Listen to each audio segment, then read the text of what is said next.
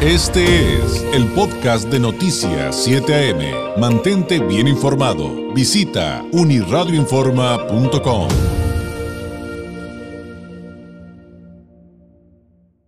Ya está listo el analista político Carlos Álvarez Acevedo, periodista, corresponsal del Semanario Z, eh, con su comentario del día de hoy. Carlos, ¿cómo estás? Muy buenos días. Buen día, David. ¿Cómo estás? Muy bien, muy bien. Pues yo me quedé pensando en lo que dijo ayer, o antier, no, fue ayer, ¿no? Ebrard, respecto a las veces que lo ha destapado el señor presidente. Pero bueno, eh, de, de, qué nos cuentas el día de hoy? Pues sí, David, mira, eh, para ser presidente se requiere tener la imagen presidencial.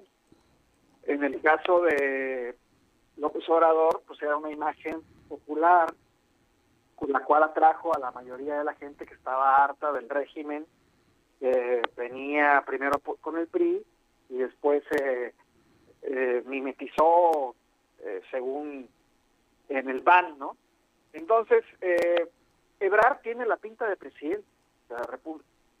Eh, cuando va a las cumbres en representación del observador, que no le gusta ir o por ciertas circunstancias no va a las cumbres o a los foros internacionales, pues Ebrard se para en la foto, en la donde se toman la foto todos los mandatarios internacionales y pues tiene la pinta de presidente y cuando fue jefe de gobierno pues, hizo un buen trabajo como jefe de gobierno.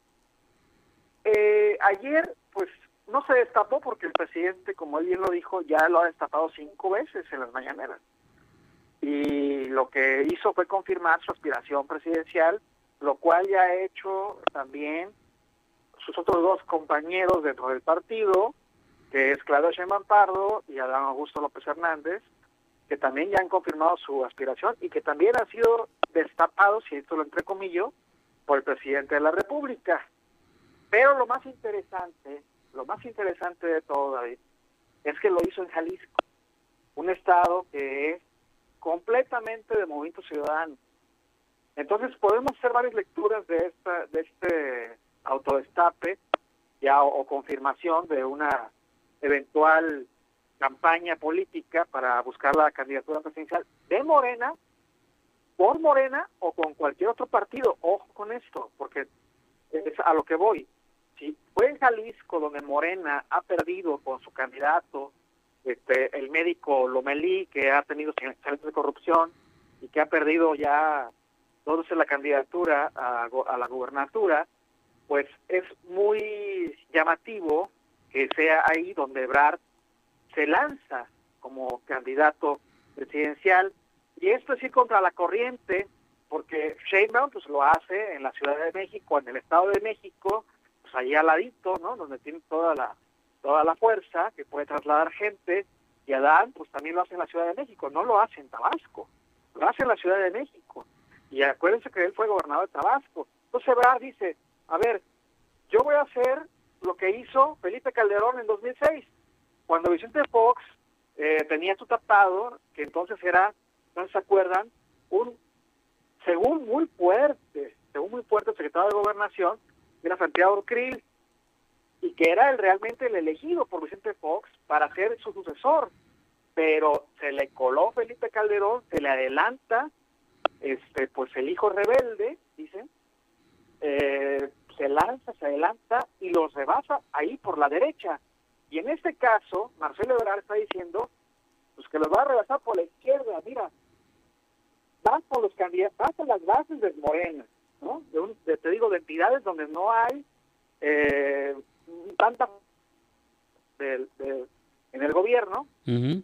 y va a, a estar con los alcaldes, con los regidores, con los diputados locales y conforma un movimiento para la defensa para la defensa de lo que pueda ser de los resultados de la encuesta, esa famosa encuesta que no que no acepta muy bien Ebrard y por la cual Monreal pues ya prácticamente está fuera del partido también. Entonces es muy interesante eh, y que la, y además que la encuesta pues tiende a favorecer a los que quiere el presidente que sean, porque la encuesta va a ser de una sola persona, va a ser del presidente, ¿no?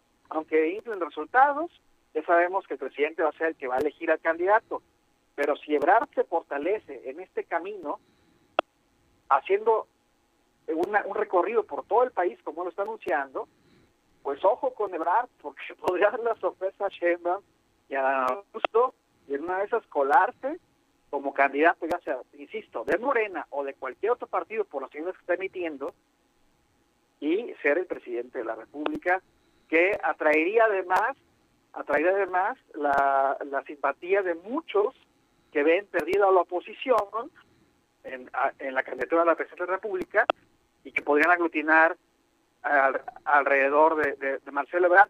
Y ojo con lo último que voy a decir. Hoy sale una encuesta del financiero donde le da el triunfo y es que hubiera una alianza entre el PRI, el PAN y el PRD de la Ciudad de México, que es la, supuestamente el bastión de, de López Obrador, del 44%, ojo, contra la coalición de Morena, Partido Verde, PT, que sería del 42%. Es decir, ahí podría ir uno de los aliados este, de, de, Marcelo Ebrard en conjunto, o sea, sería una candidatura de Marcelo y una candidatura de Ricardo Monreal de la Ciudad de México, y aunque él dice que no le interesa tanto, pues es la opción que le va a quedar y es posible que la pueda obtener, porque recuerden que tiene varios varios alcaldes que son afines de la oposición que son afines a él. Claro. Y entonces esta, digamos, esta estrategia de defender los resultados de la encuesta, pues realmente es una estrategia de defenderse contra la imposición, ¿no? Si lo estoy interpretando bien. Contra la imposición y diciéndole al presidente, mira, yo soy, soy leal, porque ahí, ahí sigo en Morena, pero si, si impones, o sea, si no gano la encuesta a la, a la, o sea, si la pierdo a la mala, pues ojo, me voy a tener que este, enfrentar en las contiendas electorales contra quien sea tu candidato y es probable, y es probable que le gane. ¿Por qué? Porque todas las encuestas que ha habido de diferentes eh, consultoras y diferentes diarios dicen que Marcelo es el que tiene la, eh, la preferencia y después sigue Claudia, después sigue este, Adán, muy atrás este sigue Ricardo Monreal dentro de Moena. Y al exterior pues aparece un tercer lugar ahí muy llamativo que es el de Colosio. Pero Marcelo sigue repuntando en las encuestas y es probable que les pueda ganar si es que fuera una confrontación directa entre los que ahora son las corcholatas del observador. Así es, Carlos, muchísimas gracias, nos escuchamos el próximo lunes, que tengas una excelente semana, buenos días. Igualmente, David, gracias. Es el comentario eh, político de todos los lunes de Carlos Álvarez Acevedo, periodista, corresponsal del Seminario Z, analista político. Usted lo encuentra en redes sociales como arroba Carlos Álvarez MX. Este fue el podcast de Noticias 7am. Mantente bien informado. Visita unirradioinforma.com.